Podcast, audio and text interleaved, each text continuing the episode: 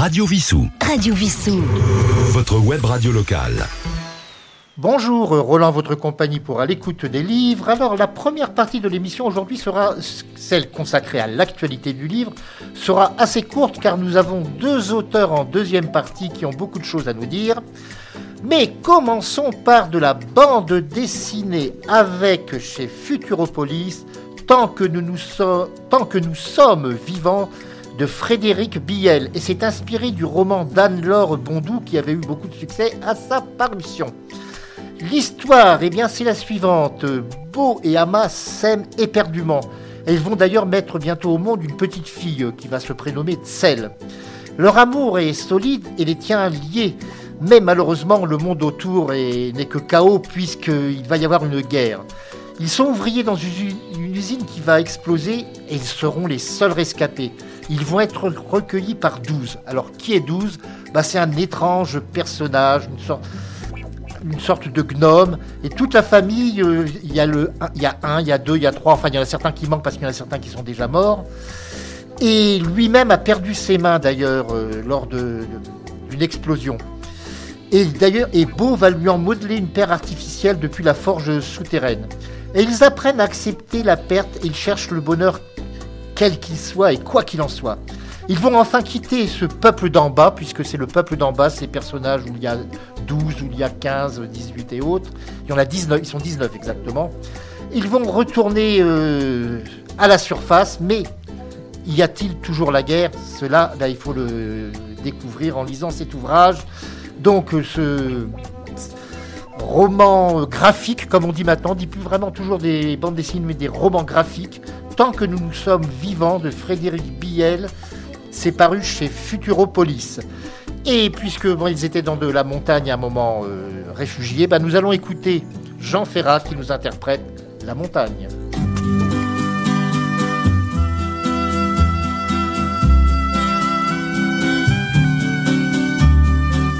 Ils quittent un à un le pays pour s'en aller gagner leur vie, loin de la terre où ils sont nés. Depuis longtemps, ils en rêvaient de la ville et de ses secrets, du formica et du ciné. Les vieux, ce n'était pas original quand ils s'essuyaient machinal d'un revers de manche les lèvres. Mais ils savaient tous à propos tuer la caille ou le perdreau et manger la tome de chèvre. Pourtant, que la montagne est belle, comment peut-on s'imaginer en voyant un vol d'hirondelles que l'automne vient d'arriver? Avec leurs mains dessus leur tête, ils avaient monté des murettes jusqu'au sommet de la colline. Qu'importe les jours, les années, ils avaient tous l'âme bien née, noueuse comme un pied de vigne. Les vignes, elles courent dans la forêt, le vin ne sera plus tiré, c'était une horrible piquette. Mais il faisait des centenaires à ne plus que savoir en faire s'il ne vous tournait pas la tête. Pourtant, que la montagne est belle, comment peut-on s'imaginer en voyant un vol d'hirondelles que l'automne vient d'arriver? De chèvres et puis quelques moutons, une année bonne et l'autre non, et sans vacances et sans sortie. Les filles veulent aller au bal, il n'y a rien de plus normal que de vouloir vivre sa vie. Leur vie, ils seront flics ou fonctionnaires, de quoi attendre sans s'en faire que l'heure de la retraite sonne. Il faut savoir ce que l'on aime et rentrer dans son HLM, manger du poulet aux hormones. Pourtant, que la montagne est belle, comment peut-on s'imaginer en voyant un vol d'hirondelles que l'automne vient d'arriver?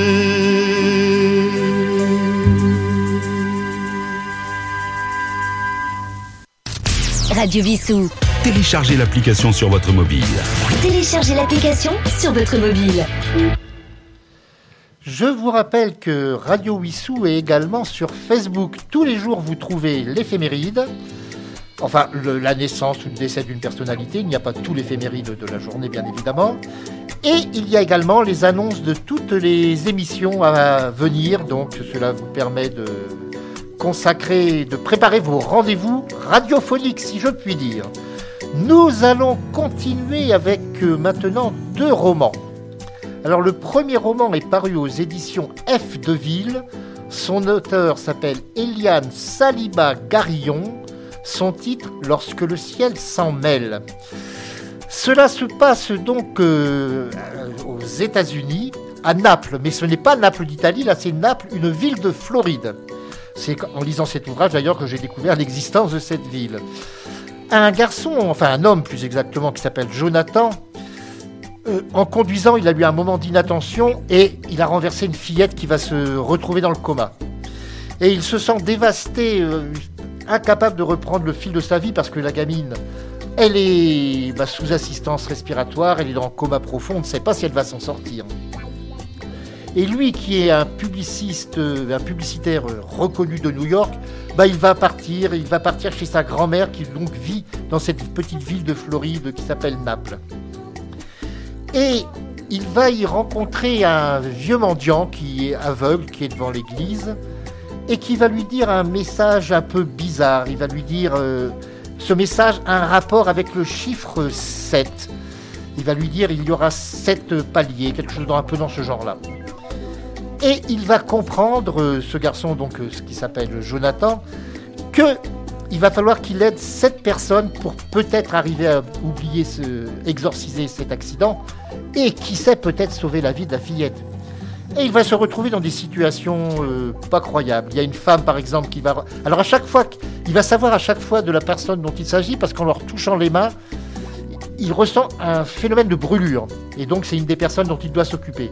Il y a une femme par exemple qui a été euh, massacrée par un chirurgien esthétique il y a un homme qui a confié toutes ses économies à un banquier qui l'a ruiné. Enfin donc, euh, bah, il faut voir donc, euh, et c'est lui qui va être le destin, ce qui explique que cet ouvrage s'appelle Lorsque le ciel s'en mêle.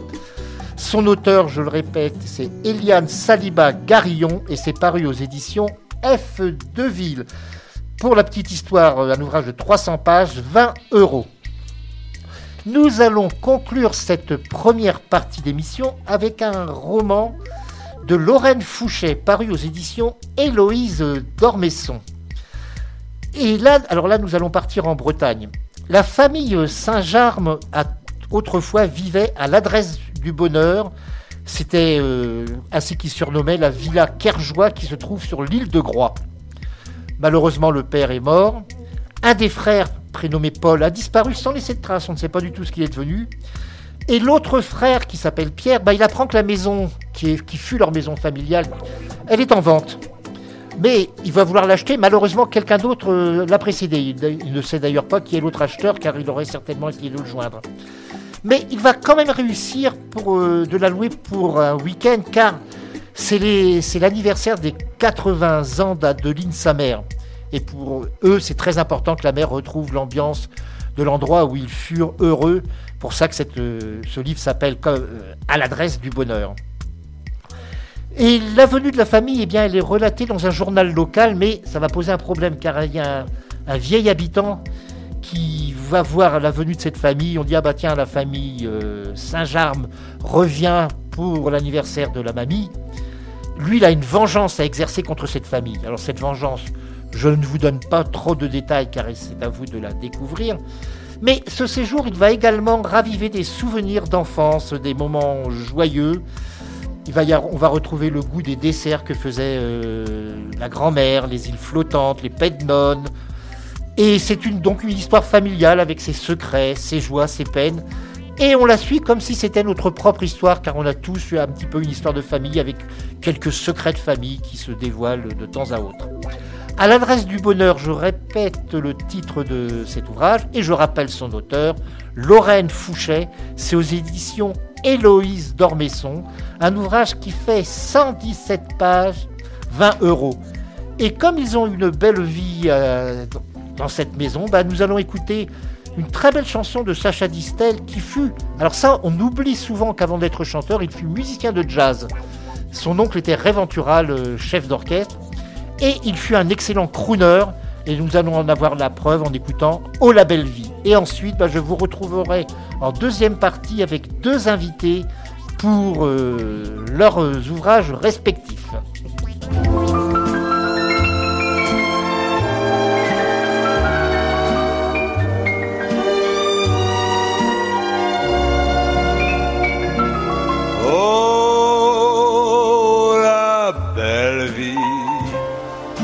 Sans amour, sans souci, sans problème.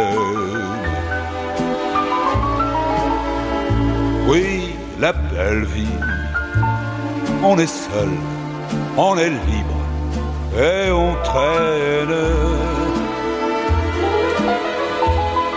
On s'amuse à passer sans peur du lendemain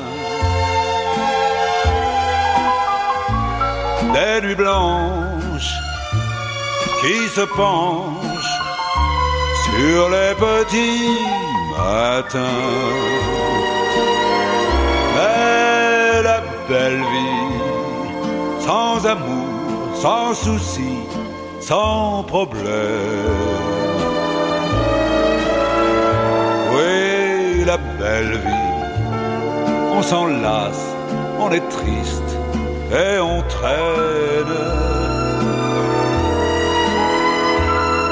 Alors pense que je t'aime. Et quand tu auras compris, réveille-toi, je serai là.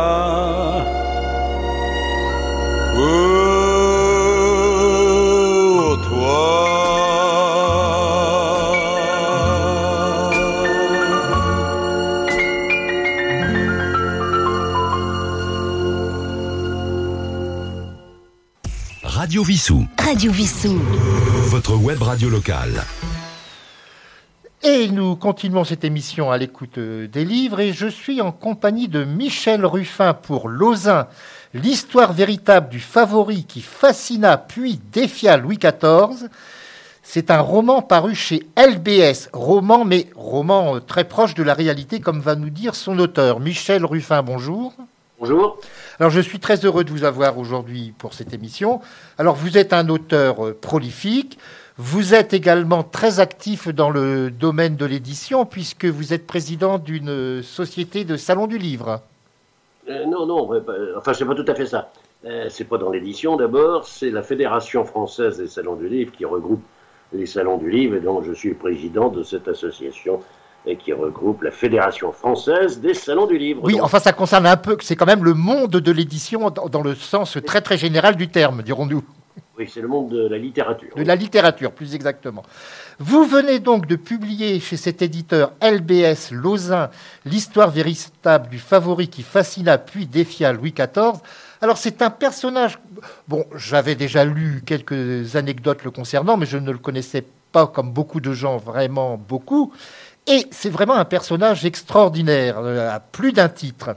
Alors c'était ce qu'on appelait un cadet de Gascogne. Alors ce n'était pas ceux de Castel-Jaloux comme dans oh. Cyrano de, Rostand, mais c'était un cadet de Gascogne donc qui est monté à Paris à l'âge, dès l'âge de 14 ans. Oui, absolument. Il avait décidé dans sa petite tête de gamin euh, d'aller à Paris, d'embrasser la, carrière des armes et, euh, si possible, de se rapprocher du roi. Donc c'est un garçon qui avait de la suite dans les idées, il avait son plan, sa stratégie, et une stratégie qu'il a appliquée et qui lui a permis de devenir, outre un commandant de, l'armée qu'on appelait les becs de Corbin, euh, de devenir le favori number one de euh, Louis XIV. Alors, ce, garçon est étonnant, effectivement, quand il monte à l'âge de 14 ans, euh, il a que des rêves dans la tête, bien sûr. Euh, mais il a quand même un, parent à lui qui est, qui quand même maréchal de France, donc il va tâcher de taper à sa porte, mais tout le monde le tape, ce maréchal de France, toute la famille. D'abord parce qu'il a un bel, un bel appartement, une belle résidence à Paris, euh, et qu'il a évidemment beaucoup de, relations. Donc tout le monde essaie de se faire admettre.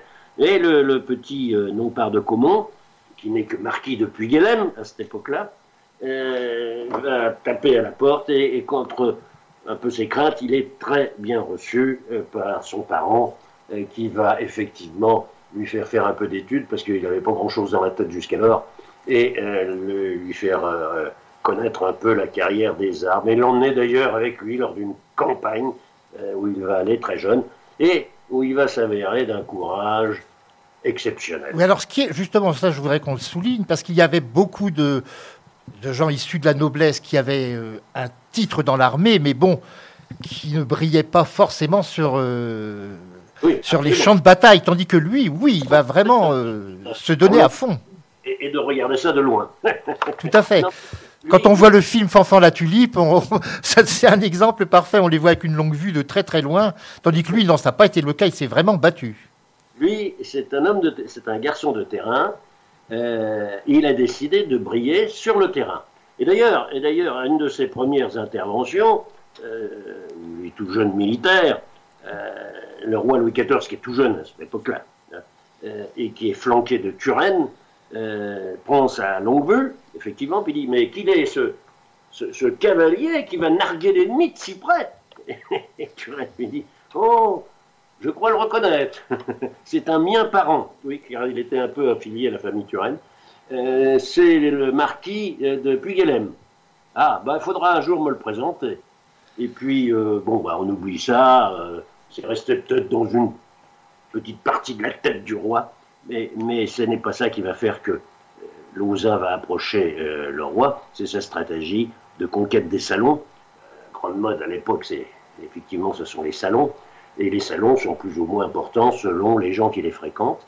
Et il va faire de salon en salon, en montant à chaque fois, en se faisant je dirais, ami avec la personne la plus importante du salon, qui donc va l'emmener dans un salon plus important, et là, il va recommencer le truc en, s'acoquinant avec la, personne la plus importante, jusqu'au moment il va fréquenter un salon que fréquente Louis XIV.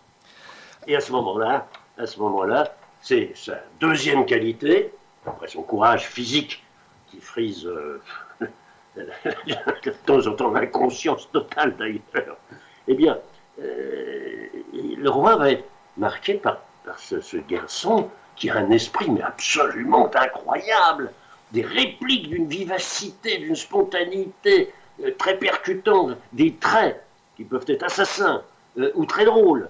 Et le roi, là, est subjugué par, par ce tant et si bien qu'il va en faire son, son favori préféré. Et dès lors, Lausanne, pendant des années, va bénéficier d'une immunité absolue et totale, et, euh, malgré son, son, son, défaut qui est de, de, faire n'importe quoi et des provocations en tout genre, euh, bah, aura toujours un peu le, le soutien de Louis XIV, alors sauf quand il dépasse les bornes. Oui, alors on va en parler tout à l'heure de son incarcération, mais on a parlé des champs de bataille, il y a un autre champ de bataille qu'il va beaucoup fréquenter, on pourrait parler du champ des dames. Ah, car Lausanne, qui n'est pas un personnage, je dirais, c'est pas un Apollon. Il est très petit de taille, je crois. C'est un petit, blondinet, on sent. Bon, disons qu'il a, il a pas de tard physique, euh, mais il n'a pas non plus, il n'est pas d'une grande beauté. Disons-le franchement. Mais, mais, mais, le charme de l'individu est absolument euh, euh, phénoménal, phénoménal. Tant et si bien que la plupart des femmes de la cour n'y résisteront pas, tant et si bien que celles qui n'ont pas partagé son lit, qui n'y sont pas invitées, se disent mais qu'est-ce qu'elles ont les autres de plus que moi? Alors parmi les personnes dont il va vraiment être amoureux, parce que il y en a certaines, c'était pas vraiment de l'amour, il y aura une cousine qui va ensuite partir à Monaco. Ah oui, alors, c'est la fille de son parent qui le reçoit à Paris, ah, cette cousine. Et euh, le père, le maréchal de France, voit, bien que bah, les deux jeunes gens, les deux cousins, cousin et cousine, s'apprécient. Et pour lui, il n'est pas question de donner sa fille à, celui qui n'est qu'un petit marquis. La famille, il y, a, des gens plus brillants. Et en dehors de la famille, encore plus. Bon, donc, il prend les devants. Il prend les devants. Et il va marier sa fille il va marier sa fille avec qui? Ben, Avec monsieur de Monaco, un monsieur qui a une propriété, qui a des terres à Monaco, monsieur de Monaco. Bon, toujours est-il que la jeune fille, hop, devient madame de Monaco. Ce qui ne va pas mettre un terme à leur relation, d'ailleurs, mais Lausanne va toujours avoir, enfin, le futur Lausanne, va, toujours avoir une, espèce de pincement au cœur quand il va penser à sa belle cousine, c'est un traumatisme pour lui. Donc, je pense que c'est la seule femme dont il sera amoureux dans sa vie. Bon. Alors, il y en a une autre qui va beaucoup compter, peut-être pas sentimentalement, mais politiquement. C'est, elle est restée dans l'histoire, d'ailleurs, on l'a connue, c'est la grande demoiselle. alors, évidemment, comme tout, beaucoup de femmes tombent amoureuses de lui, euh, il y en a une qui va succomber, c'est la grande demoiselle, c'est-à-dire mademoiselle de Montpensier, euh, la cousine du roi, la première, fortune de France, d'ailleurs. Bon et elle va être follement amoureuse euh, de, de mais, ils ont failli se marier d'ailleurs. mais ça s'est joué à un cheveu. Ils ont demandé l'autorisation au roi qui leur a donné, et à partir de ce moment-là, si c'était marié dans la foulée, dans les deux jours qui suivaient, la, messe était dite, c'était fini, on n'en parlait plus. Et, et devenait le euh, proche parent du roi. Ben, mais Lausanne, pour une fois, tergiversé il voulait un grand mariage, alors que la grande demoiselle lui disait Mais non, entre deux témoins, c'est bien, on va voir un curé dans un coin, et puis on se marie, et puis voilà, c'est fait, on ne pourra pas revenir là-dessus. Et lui, il traîne, il traîne, il traîne. Tant et si bien qu'entre-temps, la, reine-mère a monté toute une cabale contre euh, en disant, auprès de son fils, en disant que c'était, c'était, c'était pas concevable, enfin. Et puis, elle a écrit aux gens, de, aux, grands de, l'Europe, rois, reines d'Europe, et, tous ont écrit en disant non, euh, euh, vous ne pouvez pas faire un, mariage comme ça. Enfin, la grande demoiselle avec ce petit marquis, enfin, c'est une atteinte euh, que vont ressentir tous les nobles. C'était une mésalliance, une mésalliance. Et, tant et si bien que Louis XIV, en dépit de l'accord qu'il avait donné son favori, est obligé de revenir en arrière.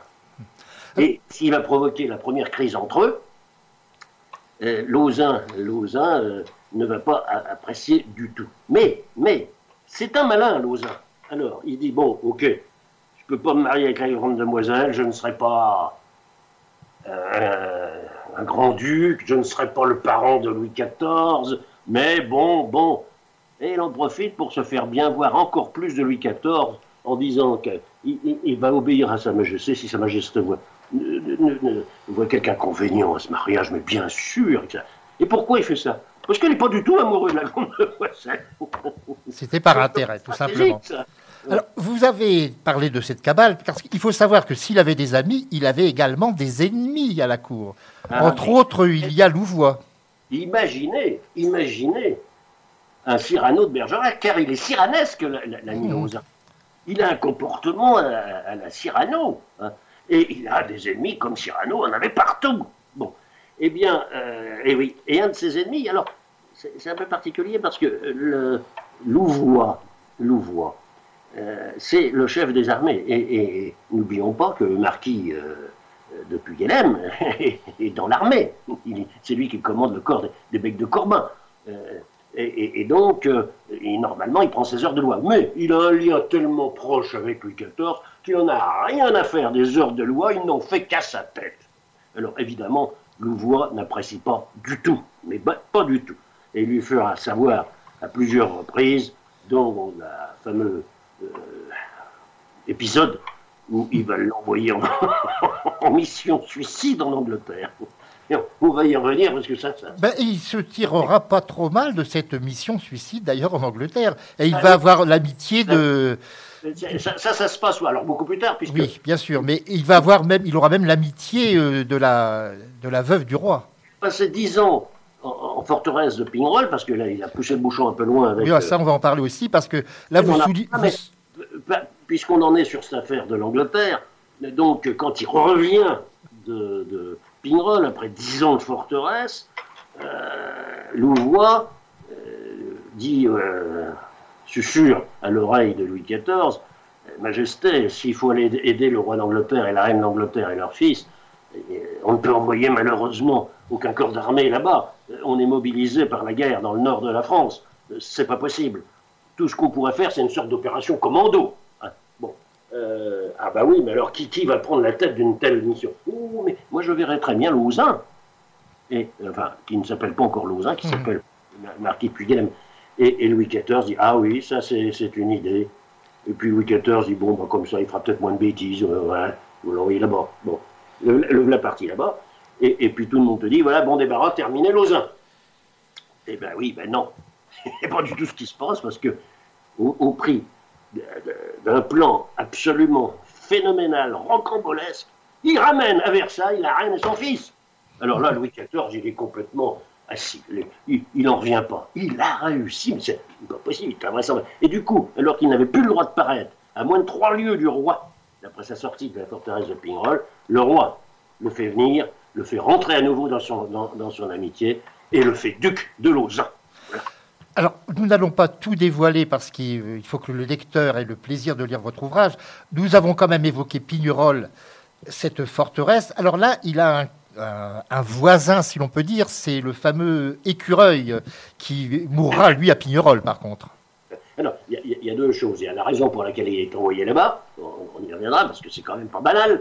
Hein, la raison pour laquelle le roi envoie son favori numéro un en forteresse. Bon, il va le laisser croupir pendant dix ans. Bon. Euh, donc, il y a effectivement une raison majeure. Mais effectivement, quand il arrive là-bas, euh, il apprend, il apprend qu'il euh, y a des personnages importants dans la. Il y a le comte Mattioli, il y a Fouquet. Fouquet, l'écureuil, justement, c'est pour ça que je parlais On ne sait pas où est. Alors, il fait une première tentative d'évasion, lui qui, n'est pas manuel pour dessous, qui a des petites mains fragiles, etc. Bon, bah, bah, bah, il arrive à percer des murs de 80 cm d'épaisseur avec un outil qui s'est confectionné, euh, ce qui fera euh, dire au roi, mais il, est, il est encore plus impossible que je ne pensais, mais c'est incroyable ce qu'il a fait comme exploit physique. C'est incroyable. Euh, et il se fait reprendre dehors, bêtement, d'ailleurs. Bon, enfin, toujours est-il que euh, il est remis dans son appartement, et, là, bah, il tient pas en place, euh, il décide de, refaire un petit coup et, il va visiter ce qui se passe au-dessus. Donc il passe par la cheminée, il débouche sur l'appartement au-dessus. Pof, c'est l'appartement de Fouquet. Oh Alors là, il reconnaît M. Fouquet, et donc, et il lui raconte tout ce qu'il est, tout ce qu'il a fait. Fouquet le prend pour un affabulateur, c'est pas possible. Mais enfin, comment ce, petit bonhomme aurait été euh, le, euh, failli se marier avec la grande demoiselle, euh, il aurait été le favori du roi, il aurait eu des commandements militaires très importants. non, non, tout ça, c'est pas raisonnable. Enfin, il continue à bavarder parce qu'il est fort bien, bien élevé, et il y a des choses qui troublent Fouquet parce qu'il y a des choses qui sont qu'il sait être vraies. Bien sûr. Alors, mais là, ça serait rien si Fouquet, lui, qui avait deux personnes à son service, euh, dont un homme Champagne qui va mourir, on, se doit de le remplacer, on lui donne un nouveau valet, et cette nouvelle n'est autre que l'homme au masque de fer. Alors le fameux masque de fer, alors là vous... appellera l'homme au masque de fer. Oui, vous détruisez la légende, comme l'a fait d'ailleurs Jean-Christophe, ah, euh, petit-fils, il y a quelques années, en disant que de toute façon il n'avait pas de masque, et c'est une, on peut dire que c'est une invention du gouverneur de Pignerol qui voulait se faire mousser. Alors euh, c'est Saint-Marc, Saint-Marc qui était, qui était, qui était le, comment dirais-je, le lieutenant de le, bras droit de D'Artagnan, mhm. et que D'Artagnan recommandait d'ailleurs euh, au roi pour être le garde de ce prisonnier incroyable qui était Fouquet. Bon, voilà. Et donc Saint-Marc, c'est lui, Saint-Marc est le patron des prisonniers euh, d'importance à la forteresse. Il n'est pas le gouverneur de Pignerol, mais il est, il est là pour surveiller les, gens importants. Ah ben, il en va l'avoir, le comte Mathioli, euh, Eustache d'Angers, l'homme soi-disant masque de fer, et puis Fouquet. Et puis euh, maintenant Lausanne. Bon. Alors, tout ça aurait pu bien se passer. Euh, si ça n'avait pas été connu de, Saint-Marc, manque de peau, il y a un orage terrible, il y a une partie du château de la forteresse qui est détruite, et, donc Saint-Marc va faire une vérification euh, des appartements pour voir ce qui avait été touché, Et c'est là qu'il découvre le poteau rouge, c'est-à-dire ce passage que s'est constitué euh, Lausanne pour atterrir au-dessus chez Fouquet. Alors, ça pose deux problèmes. Un, Fouquet a pu. On sait, on sait qu'un jour, Lausanne sortira. Bon. À la différence de Fouquet et de Eustache d'Angers, le masque de fer, qui ne sortiront jamais, ils le savent bien. Et, donc, il se dit, mais Fouquet a pu livrer les grands secrets d'État qu'il avait du temps où il était euh, le surintendant des finances. Et puis, et puis, et puis, et surtout, surtout, ce stage d'Angers. Mais il a peut-être révélé la raison pour laquelle il est là. Alors là, c'est rien ne va plus. Il est obligé de prévenir son supérieur hiérarchique, c'est-à-dire Louvois, qui prévient Louvois. Et Louvois, et là, rentre dans une colère incroyable. Mais comment, comment a-t-on pu laisser faire ça? Mais c'est pas possible, c'est pas possible. Vous vous rendez compte que euh, Eustache d'Angers a pu livrer ses secrets, que euh, Fouquet a pu livrer ses secrets à, ce Lausanne qui va un jour, qui va, sortir d'ici. Alors là, ils vont inventer, c'est expliqué dans les une astuce de, de Louvois, subterfuge incroyable euh, pour décrédibiliser complètement la personne de stage d'Angers. C'est assez incroyable ce qu'il a fait, le voix, qui a fait preuve d'une grande perspicacité, intelligence en espèce pour réagir. Voilà. Bon, ça c'est l'épisode de la fortune. Bon, euh, petit détail.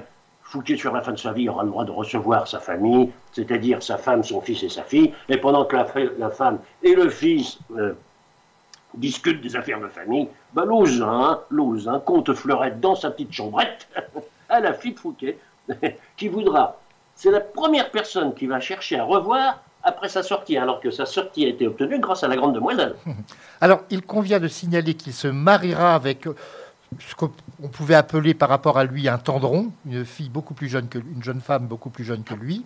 Oui, oui, oui il, va, se marier. Alors, ce, gars est incroyable. Bon, alors, la, raison pour laquelle il a été envoyé à Pignol, c'est le fameux épisode où il s'est caché sous le lit du roi et de la Montespan euh, pour surprendre la conversation qu'avait la Montespan avec le roi et pour aller dire en sortant à la Montespan, pour euh, raisons qui sont expliquées dans le livre, Madame, vous êtes une putain bonne pour les chiens.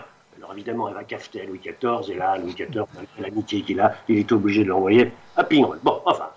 Alors, une fois sorti, effectivement, à l'âge de 62 ans, euh, il va se marier avec une toute jeunette de 15 ans. Alors, pourquoi? C'est encore, c'est la stratégie de, de, de, Lausanne, c'est la stratégie de Lausanne. C'est pour pouvoir récupérer des commandements importants.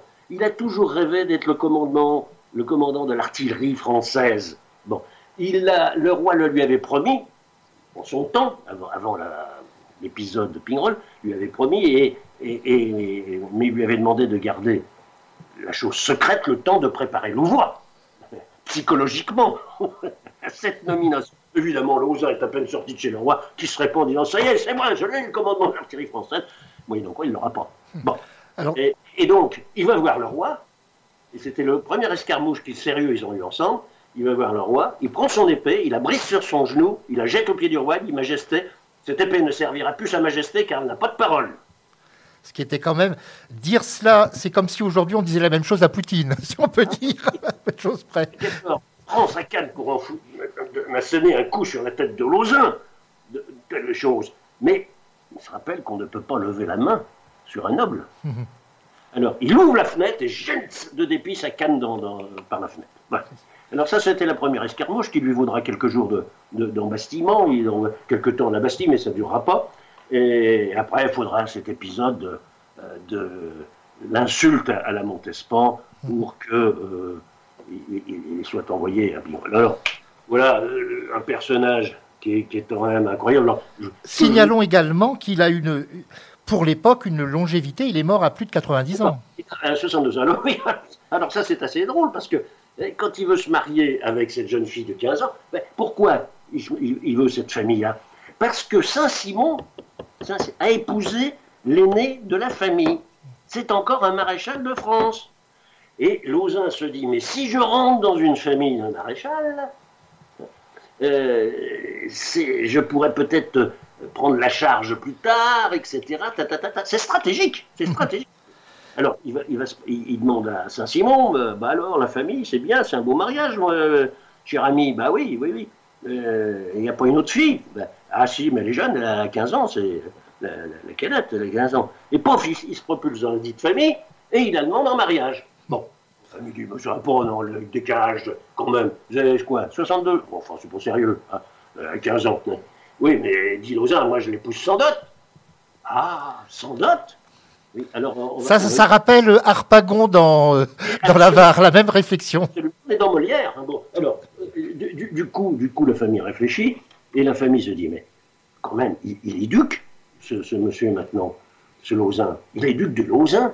Et, et, disent à la fille, mais tu sais, ton aîné est devenu duchesse de Saint-Simon, ben toi, tu seras duchesse aussi. Tu te rends compte? Elle dit, oui, mais il est, vieux. Bah, bon, d'accord, bon, bon. Alors écoute, euh, réfléchis bien, mais on te dire une chose, 62 ans, ça veut dire que tu seras veuve très tôt. Hein, tu seras veuve très tôt, donc, et après tu seras une riche veuve euh, très tôt. Alors, euh, bon, bah, dans ce cas-là. Et puis, de toute façon, si tu épouses pas Lausanne, tu épouseras le fils du ministre Filippo. Oh, quelle horreur, Filippo. Il a un œil à moitié borgne, il a des boutons partout sur la figure, il est affreux.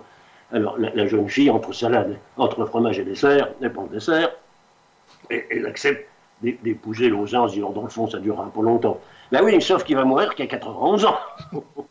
et là, ce qui est extraordinaire, c'est ce type qui a mis dans, sa, dans son lit toutes les plus, les, plus belles femmes de la cour, et, même les soubrettes, et même les femmes de chambre. C'est comme ça qu'il a réussi à se cacher sous le lit de la, la Montespan, d'ailleurs.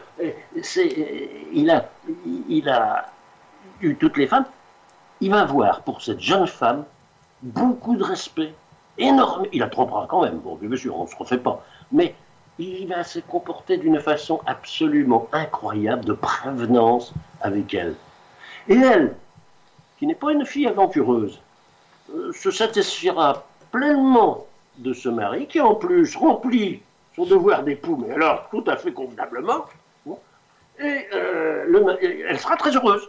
Elle sera très heureuse. Et d'ailleurs, quand il mourra, une des, premières choses qu'il dira à ses héritiers, après avoir fait une fausse mort, c'est incroyable, c'est grand guignol la vie de Lausanne. Euh, mais quand il va vraiment là, être près d'y passer, il va faire en sorte que de dire il faut protéger ma femme. Je veux qu'elle soit protégée. C'est la première disposition dans le testament que ma femme, ma jeune femme, soit protégée. Eh bien, ce sera la conclusion de cette émission, car nous arrivons à son terme, Michel Ruffin. Alors, je voudrais rappeler déjà le titre Lausanne, sous-titré L'histoire véritable du favori qui fascina puis défia Louis XIV. Ce sont les éditions LB S. Alors c'est un ouvrage qui fait 340 pages. Il se termine d'ailleurs par le portrait que Saint-Simon a fait de Lausanne. Et cet ouvrage, si vous voulez le commander en librairie, son prix 18 euros. Eh bien, vous nous avez fait découvrir un personnage qu'Alexandre Dumas aurait pu prendre pour héros d'ailleurs, je pense. C'est bizarre qu'il ne l'ait pas fait, c'est dommage. Mais enfin, vous, vous l'avez fait et c'est tant mieux pour nous. Je vous remercie encore d'avoir participé à cette émission. Et ben, je pense que nous vous recontacterons pour votre prochain ouvrage qui, je n'en doute pas, est peut-être déjà en chantier. Oui, oui, tout à fait. Merci à vous et encore à très bientôt. Au revoir. Au revoir. Radio Vissou. Téléchargez l'application sur votre mobile. Téléchargez l'application sur votre mobile.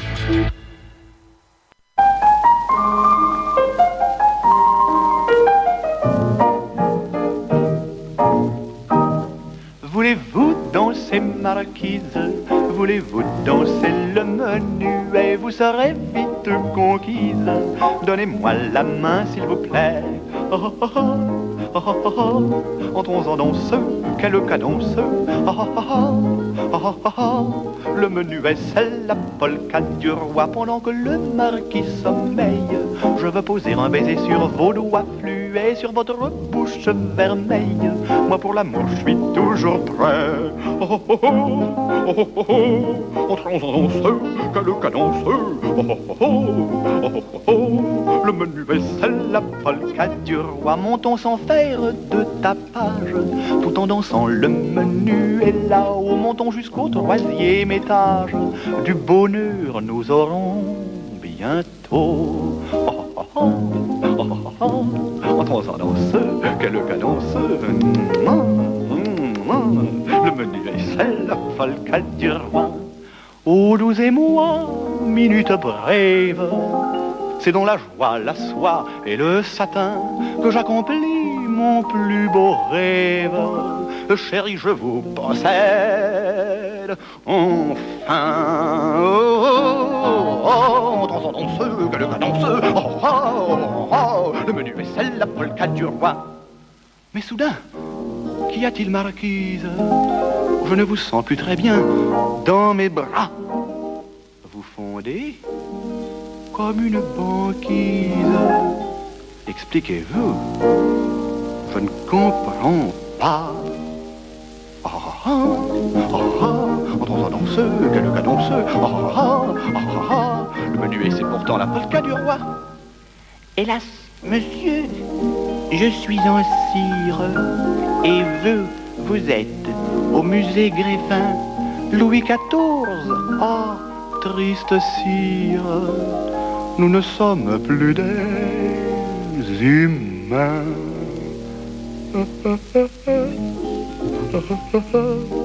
Fini la danse, plus de cadence.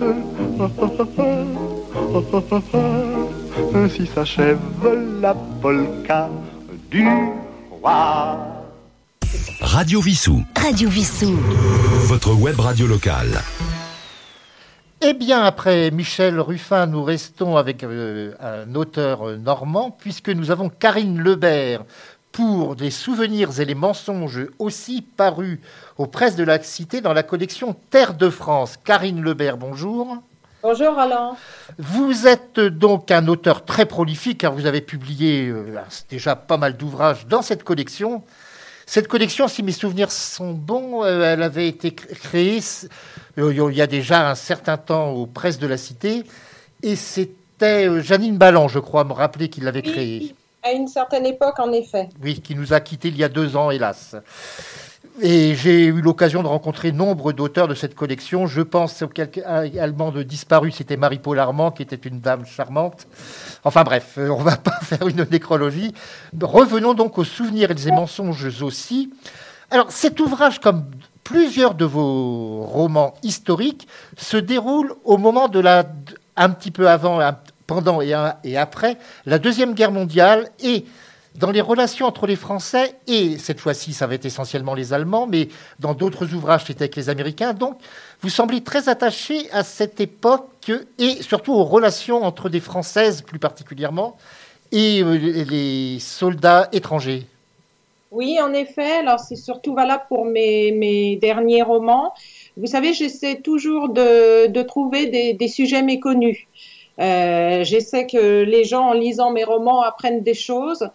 Et le fil, les deux fils conducteurs euh, sont euh, la Normandie, toujours un petit lien avec euh, ma région euh, natale, et les femmes, puisque il y a, il y a plein de sujets liés aux femmes dont qu'on a oublié. Les Rochambelles, entre autres, que vous avez traités. Voilà, les, les Rochambelles, les Warbright que vous évoquiez tout à l'heure, ces jeunes filles qui ont rencontré un GI en 44 et qui sont parties aux États-Unis. Et là, plus précisément, les, les amours franco-allemandes. Alors, on a beaucoup parlé de, de l'occupation allemande en France et des, des, liaisons ou même des histoires d'amour qui ont pu exister entre des Françaises et l'occupant allemand. En revanche, on a encore une fois, sujet méconnu, on a moins parlé des, des couples qui se sont formés entre Françaises et Allemands, mais avant-guerre. Et on oublie souvent de parler justement de ces Allemands qui ont fui le nazisme et qui sont en France entrés dans la résistance contre leur, euh, patrie d'origine, mais pas contre leur patrie, mais contre ceux qui la dirigeaient. Oui, alors c'est à partir de 1933, hein, un certain nombre euh, d'Allemands ont senti euh, venir la, menace et ont, quitté l'Allemagne. Pour la plupart, euh, ils étaient juifs, mais pas seulement. Là, on parle de, de 300 000 Allemands environ juifs au cours de, ces années et de 30 000 non-juifs qui étaient des cadres, des, gens assez aisés. alors certains ont été contraints, mais finalement, en partant comme ça, on peut dire qu'ils ont sauvé leur vie. Et en ce qui concerne mon héros, Joachim, euh, il n'est pas juif, mais en 1937, euh, il sent venir la menace hitlérienne, il quitte l'Allemagne et il se réfugie donc à Honfleur en Normandie, où il rencontre Pauline, une jeune honfleuraise. Les, les deux jeunes gens tombent amoureux et décident de se marier. Et euh, évidemment, euh, ils, sont, ils sont mis à l'index puisque l'ombre de, déjà de la, Première Guerre plane encore hein, sur, euh, sur toutes ces générations qui ont perdu des maris, des fils. Euh, les invalides, les blessés, mais en plus on sent venir euh, une nouvelle menace avec Hitler. Donc bien évidemment qu'une jeune fille, une jeune française euh, s'éprenne et se marie avec un Allemand est très mal vue, donc ils subissent le jugement des, Français jusqu'à ce que la guerre éclate. Et là, ce qui est intéressant, c'est de, de, savoir bah, que sont devenus ces couples mixtes, ces couples franco-allemands quand la guerre a été déclarée. Alors, dans leur cas, on ne va pas trop trop dévoiler le roman, bien évidemment, mais lui va s'engager dans la résistance. Alors, la résistance, on va dire qu'il va entrer en clandestinité plutôt. Dans un premier temps. Dans un premier temps, parce que c'était quand même très compliqué. Donc, la, la guerre, euh, la guerre éclate. Que vont faire ces Allemands? Euh, Peu de, de solutions s'offrent à eux, finalement puisqu'ils ne peuvent absolument pas euh, retourner en Allemagne. Hein, ils ont fui l'Allemagne, donc ils seraient forcément arrêtés, emprisonnés, voire tués. C'est difficile aussi pour eux de combattre leurs propres compatriotes. Et le gouvernement français, d'autre part, ne sait pas trop quoi faire de, ces Allemands. Alors ils doivent se déclarer en gendarmerie. Et, euh, et, le gouvernement commence à créer malheureusement euh, des camps de sinistre réputation, certes pas semblables aux camps euh, allemands euh, voués au, génocide, mais des camps pour, euh, pour emprisonner ces Allemands. Il n'y a pas que des Allemands, hein, on, y trouvera des, des, Allemands, des Autrichiens, des communistes, des Espagnols et même le paradoxe des, des Allemands favorables au, nazisme. Et donc Joachim est arrêté. alors sans trop dévoiler, on va quand même dire qu'il qu'il parvient à s'évader et à se réfugier donc euh, dans le sud de la France, hein, où beaucoup d'Allemands euh, euh, sont allés en zone libre. pour entrer en clandestinité et faire alors un peu de résistance, mais pas trop, parce que finalement, c'était très compliqué. Hein. Certains ne parlaient même pas français. Euh, ceux qui parlaient français, donc ils avaient des faux papiers, on les faisait passer pour, pour des Alsaciens, puisqu'il y avait un léger accent qui pouvait aider. Et je, raconte cette anecdote euh, véridique euh, concernant une femme, cette fois-ci une femme allemande qu'on faisait passer pour une Alsacienne et qui a un accident dans la rue, un accident de vélo, qui s'évanouit et durant son inconscience, en fait, elle se met à parler allemand. Et à son réveil, euh, bah, les gens autour d'elle portent un regard accusateur sur, sur cette femme parce qu'ils comprennent qu'elle est allemande et elle réussit à s'échapper. Ça, c'est une, une anecdote symbolique. Euh, donc tous ces Allemands sont rentrés, euh, enfin une partie de ces Allemands est entrée en, clandestinité. Joachim se, se, réfugiera dans les Cévennes euh, durant l'occupation. Donc Pauline, euh, son épouse, euh, Donfleur, ira à Marseille. Alors pour le coup, elle, en tant que Française, elle pourra effectuer quelques, quelques actes de bravoure dans la résistance. Euh, plusieurs fois, elle pourra aussi euh, voir, euh, voir Joachim, mais, mais Pauline va devenir mère, donc elle, euh, elle sera prudente aussi. Hein. Elle se rend bien compte que si elle est arrêtée, son, son, mari étant en clandestinité, l'enfance deviendra orphelin. Donc elle restera prudente jusqu'à la libération et à la libération de Marseille quand elle retrouvera Joachim. Et là, ça nous entraîne vers la seconde partie du livre. Euh, Joachim lui parle d'un pays enfin libre. Elle lui répond oui, la, la, France a retrouvé sa dignité et en fait Joachim parle de l'Allemagne parce que lui veut aller vivre en Allemagne et ça nous, ça nous entraîne donc vers la seconde partie du livre. Alors dans cette seconde partie, justement, il y a une chose euh, que les plus jeunes maintenant, depuis 89, ont oublié, puisqu'il y a eu la chute du mur. Mais il y a eu, au moment de la fin de la guerre, il y a eu. Berlin était divisé en zones d'occupation. Ah, tout à fait. Donc la zone, euh, la zone française, qui était la, la plus petite, mais qui équivalait quand même à la superficie de, de Paris. Euh, la zone américaine, la zone anglaise et la zone russe, la, la plus grande. Donc, euh, bah, je, je, trouve qu'on a assez peu exploité encore une fois ce sujet de l'occupation alliée euh, en Allemagne. Donc, euh, Hilda, parce que Joachim, quand il s'est réfugié à Honfleur, est venu avec sa famille, ses parents et sa sœur Hilda. Et dans la seconde partie, intitulée L'histoire d'Hilda, alors que la première était l'histoire de Pauline, Hilda a rejoint euh, Baden-Baden, euh, sa ville d'origine, euh, pour dans l'espoir de retrouver son fiancé Otto, mais qui sera tué sur le front de l'Est. Et nous sommes dans cette seconde partie en 1946, et les Alliés arrivent sur Baden-Baden et plus tard sur Berlin, où, ira Hilda et où elle retrouvera Joachim, Pauline, pour, euh, parce qu'elle parce qu'elle aura, elle aura, elle trouvera un emploi chez un chez un Français, un fonctionnaire français qui s'appelle Robin. Alors, on, revient au, sujet méconnu des amours euh, franco-allemandes, puisque là, c'est une Allemande qui s'éprend d'un Français, Robin, et euh, encore une fois, ça a été peu évoqué. Elle a une petite fille, Adeline.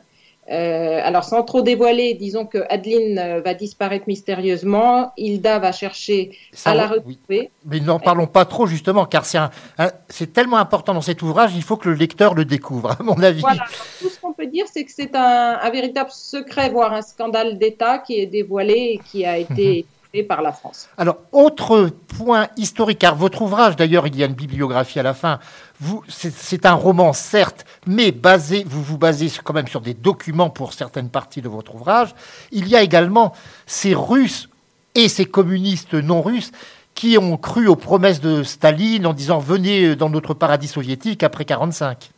Alors ça, c'est un sujet euh, extraordinaire. J'ai lu les, les, mémoires de jeunes Françaises euh, qui avaient épousé des, des, Russes blancs et qui... Euh, alors tout se passe en, en, juin 46 quand il y a ce fameux appel de Staline aux Russes blancs leur promettant une, une vie meilleure en URSS et surtout le pardon.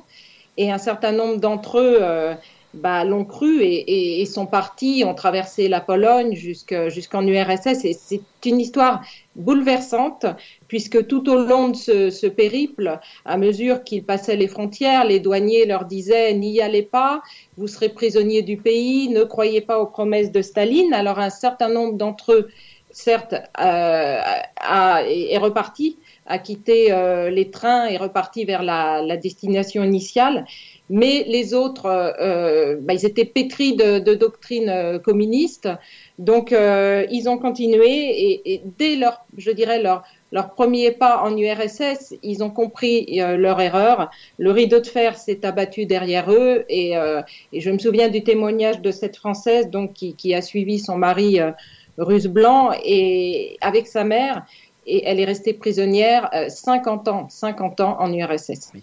Karine Lebert, nous n'allons pas trop nous n'allons plus dévoiler cet ouvrage car il faut absolument le lire. Alors, je répète ce que j'ai dit il y a un instant.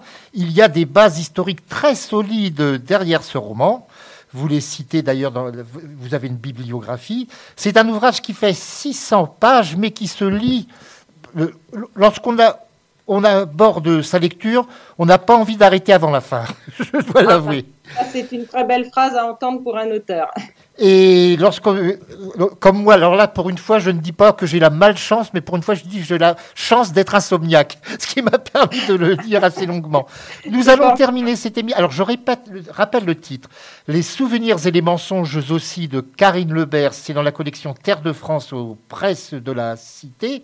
Vous avez publié bien d'autres ouvrages dans cette collection. On les trouve toujours, bien évidemment, en librairie. Je pense que vous, nous sommes dans la saison des salons du livre. Vous devez faire des séances de signature actuellement, peut-être. Ah là, je n'arrête pas parce que tout, tout reprend hein, pour notre plus grand bonheur. Donc, euh, beaucoup de dates en Normandie, bien sûr, où j'habite. Euh, euh, mais aussi pour cette année ailleurs, ailleurs en France. j'irai, j'irai sur Paris, en, en Vendée, en Bourgogne et même en Suisse. Parfait. Et pour terminer cette émission, bah, j'ai pensé à une pause musicale qui m'a paru logique. C'est un chanteur qui est un peu le symbole de la réconciliation entre la France et l'Allemagne, puisqu'il est de parents franco-allemands. Un chanteur qu'on n'entend plus, et c'est fort dommage, car il est d'une grande qualité, qui s'appelle toujours Frédéric May. En Allemagne, il chante sous le nom de Reinhard May.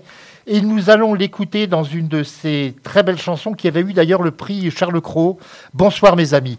Karine Lebert, merci encore à vous et je l'espère à très bientôt pour un nouvel ouvrage. À très bientôt. Merci Roland. Radio Vissou. Téléchargez l'application sur votre mobile. Téléchargez l'application sur votre mobile.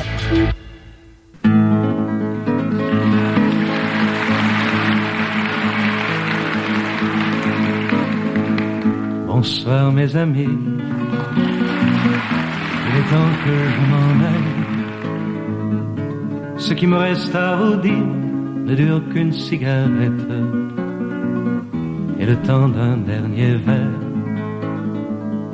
Pour ce jour, cette nuit sous votre toit, merci. Pour la place à votre table et le vin dans mon verre. Pour le couvert de plus que vous mettez pour moi. Comme si rien au monde n'était plus normal. Bonsoir mes amis. Il est temps que je m'en aille. Ce qui me reste à vous dire ne dure qu'une cigarette et le temps d'un dernier verre. Pour ces heures passées à bavarder, merci. Et pour votre patience quand nos avis étaient contraires. Pour n'avoir pas cherché à savoir d'où je venais, ni pour je pars, ni quand, ni pour toi. Bonsoir mes amis, il est temps que je m'en aille. Ce qui me reste à vous dire ne dure qu'une cigarette et le temps d'un dernier verre. Merci pour la bonté qui s'abrite chez vous, derrière cette porte que je dois franchir. Peut-être est-ce par elle qu'à travers vos carreaux, la lumière semble plus chaude qu'ailleurs. Bonsoir mes amis, il est temps que je m'en aille. Ce qui me reste à vous dire ne dure qu'une cigarette et le temps d'un dernier verre. Bonsoir mes amis, il est temps que je m'en aille. Ce qui me reste à vous dire ne dure qu'une cigarette et le temps d'un dernier verre.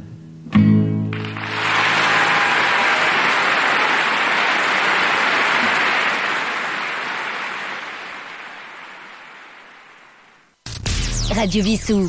Téléchargez l'application sur votre mobile. Téléchargez l'application sur votre mobile.